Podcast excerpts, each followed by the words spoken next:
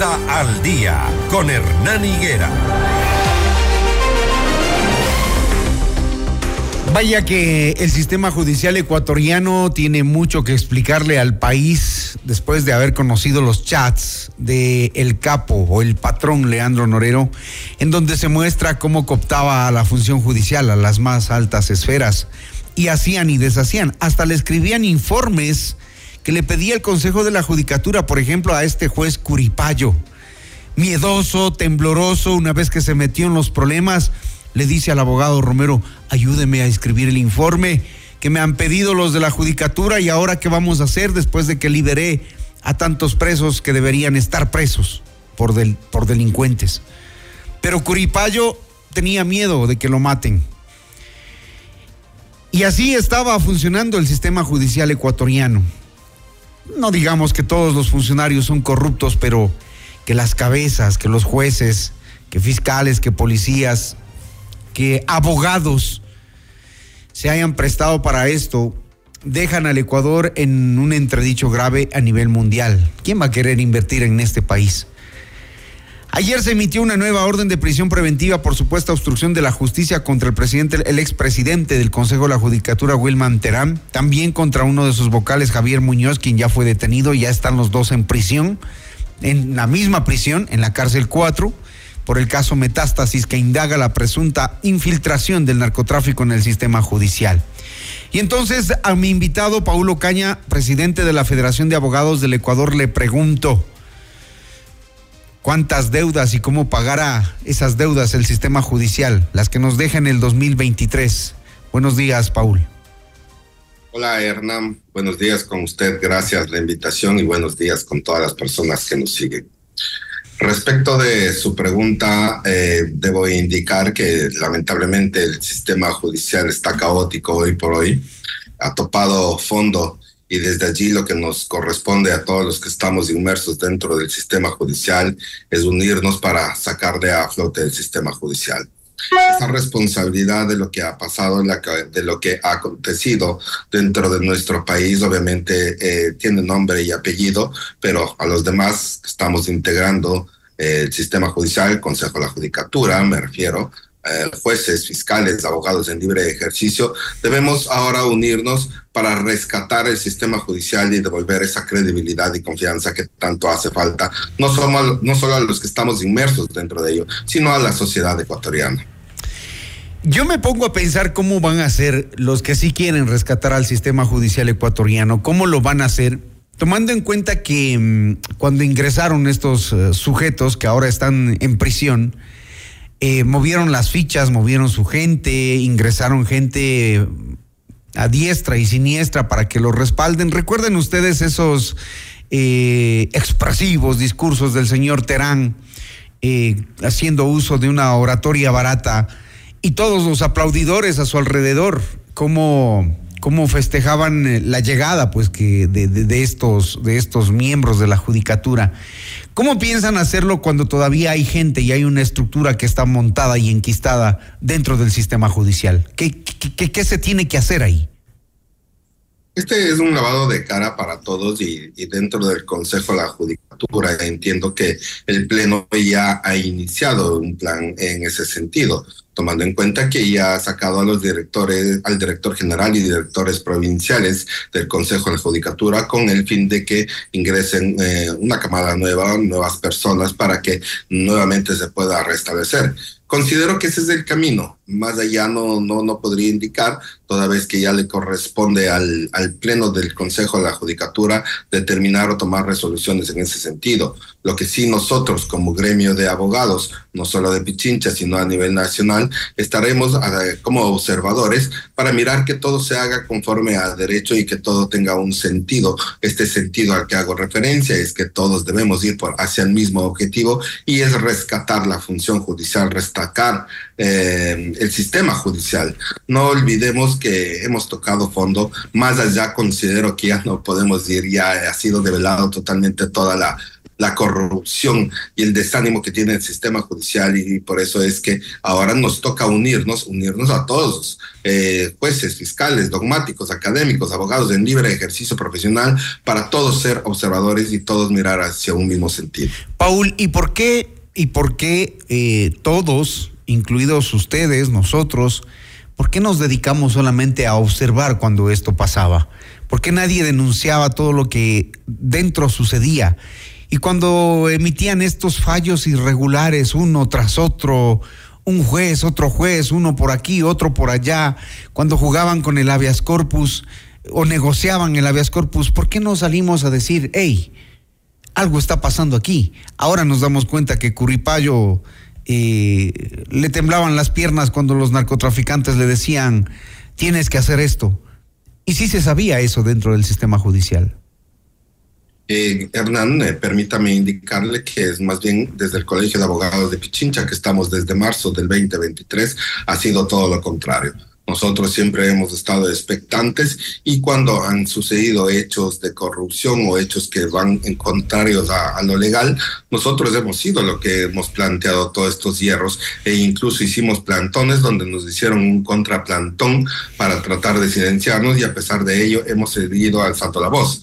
De hecho, la acción de protección que hemos propuesto nosotros en contra del concurso dio luz a que se pueda frenar y, parar el concurso por las irregularidades que, que existían. Y en ese mismo sentido, en esa misma vía, es que el Colegio de Abogados de, Pichincha y hoy también la Federación Nacional de Abogados nos estamos desenvolviendo siendo los observadores eh, para no estar junto al Consejo de la Judicatura, pero tampoco estar apartados, sino ser velantes de que todo se cumpla conforme a derecho y conforme ley, porque esta es una necesidad no solo de quienes estamos dentro del sistema judicial, sino es una necesidad de toda la sociedad ecuatoriana. Cuando la judicatura intentaba sancionar al juez Emerson Curipayo, los abogados de Leandro Norero buscaban comprar el cargo del director provincial de esa entidad en 25 mil dólares para ayudarlo. El juez Curipayo le pedía a el abogado de Norero que le ayude a redactar un informe para presentarlo ante la judicatura y lo presentó. Y Curipayo siguió en, en funciones. Este señor Curipayo dispuso la liberación de alias Cuyuyuy y de Santiago Madrid alias Madrid, también miembro de los Lobos y cercano a Norero. También liberó a Jorge Glass y a otros 12 presos polémicos en tan solo dos meses. ¿Cómo lo pudo hacer solo Curipayo? Es decir, él está ahora eh, incriminado en esta investigación, pero ¿y quienes le ayudaron a Curipayo siguen allí en los cargos, en los puestos? Bueno, de lo que se podría establecer a través de la formulación de cargos de, la doctora Diana Salazar ha indicado sus indicios y evidencias es que eh, conocemos públicamente qué es lo que ha pasado y en función de ello considero que Fiscalía, siendo el titular de la acción penal, tomará las decisiones adecuadas para saber eh, a quién nomás va a vincular dentro de este expediente o si habrá otros eh, procesos investigativos donde estén señalados, donde estén inmersos algunas de las otras personas. Ese es un trabajo de Fiscalía, como indico, por ser el titular de la acción penal eh, y nosotros estaremos velantes incluso en ello para que se cumpla conforme al derecho. Porque allí no solo que se trata de una investigación que deberá iniciar Fiscalía, sino que también deben darse algunos otros principios, el principio del debido proceso, el de inocencia, el del derecho a la defensa, pero nosotros como gremio estaremos observadores eh, haciendo una, una veeduría de que todo se cumpla conforme a derecho, porque, insisto, nuestra intención es que nuevamente se retome la confianza en el sistema judicial, porque eso es un beneficio no solo para eh, quienes estamos eh, o quienes somos abogados, sino a la sociedad ecuatoriana en general. Eh, va a estar un poco difícil eso. de lo que ustedes conocen y de lo que ustedes leen, de lo que ustedes viven a diario en los tribunales, ¿creen que ya se ha dicho todo o falta todavía por descubrir? Pienso que falta por descubrir. Pienso que este ha sido la punta del ovillo y, se van a dar eh, ciertas eh, evidencias eh, dentro de este caso mismo. Habrán otros de lo que ya se ha podido escuchar de la doctora Salazar y con ello vamos a develar algunos sistemas de corrupción tanto en el sistema judicial como en otras entidades, pero eso es obviamente lacera todo lo que nosotros vivimos acá en el país y es lacerante el conocer todos estos temas de corrupción, pero tiene que hacérselo y, es necesario para este lavado de cara el que hago relación porque todos debemos ir en un mismo sentido. ¿Qué más debemos conocer? Ayer ya se dio a conocer, por ejemplo, cómo llegaban los cheques, a nombre de quién, jueces, abogados, policías, guías penitenciarios, los cheques firmados de, de Leandro Norero, ¿no? ¿Qué más nos falta conocer, eh, Paul? Esa es la gran pregunta y, obviamente Fiscalía lo está haciendo estratégicamente de lo que he podido revisar, dándonos a conocer las evidencias o los indicios que tiene hoy por hoy que después se constituirá, constituirán en, prueba una vez que sean legalizados y que puedan también las, las defensas aportar sus criterios. Pero eh, como indicaba, eh, Fiscalía nos ha dado a conocer o develado ciertos indicios que son importantes para este caso y para que la comunidad en sí podamos ir observando y conociendo cómo era el sistema de corrupción dentro de la justicia ecuatoriana. Vamos a otro caso. La policía ayer detuvo a Javier Muñoz, vocal del Consejo de la Judicatura. Y mm, ese no es el único que está detenido por presunta obstrucción en la justicia, está en la cárcel 4 eh, este caso nos demuestra incluso otra arista de la corrupción dentro de la función judicial.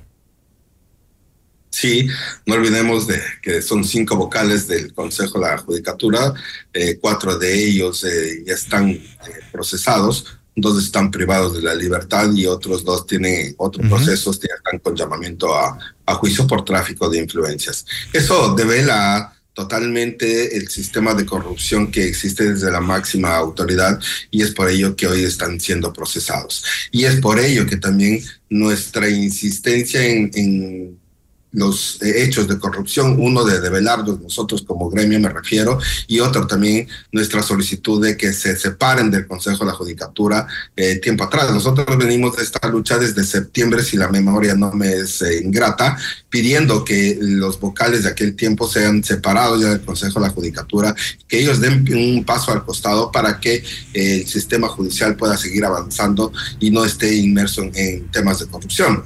Hoy por hoy eh, nos ha dado la razón y es por eso que estamos con un nuevo, eh, nuevos vocales para el Consejo de la Judicatura, pero todavía falta decidir tomando en cuenta que ya se ha pedido por parte del Consejo de Participación Ciudadana, ya se ha pedido la terna para poder elegir, me refiero a de la Corte Nacional, pero hay que tomar en cuenta también que la terna presentada por la Defensoría Pública ha sido presentada, perdón la, reiteración, ya ha sido presentada o fue presentada tres o cuatro meses atrás y a pesar de ello el Consejo de Participación Ciudadana no ha designado. Hoy por hoy ya tenemos algunos puestos vacantes, por así indicarlo, y es necesario que las instituciones que integran el Consejo de la Judicatura, llámese el gobierno, llámese la Asamblea, Corte Nacional, Fiscalía, Defensoría Público, deben enviar estas ternas para que puedan ser designadas y puedan cumplir con el tiempo que todavía les falta, que estamos hablando hasta el 2025.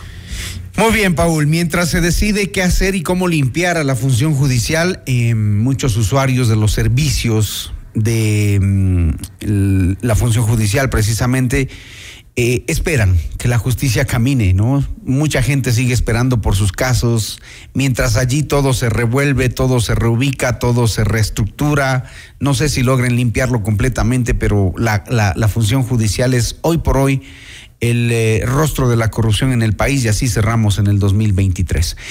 Gracias, Paul. Ojalá y mejore la situación em, y que los actores principales eh, logren el objetivo, aquellos que están comprometidos con el país, no con los narcotraficantes. Gracias, Paul. Buen día. 6 de la mañana, 47 minutos, 6 con 47.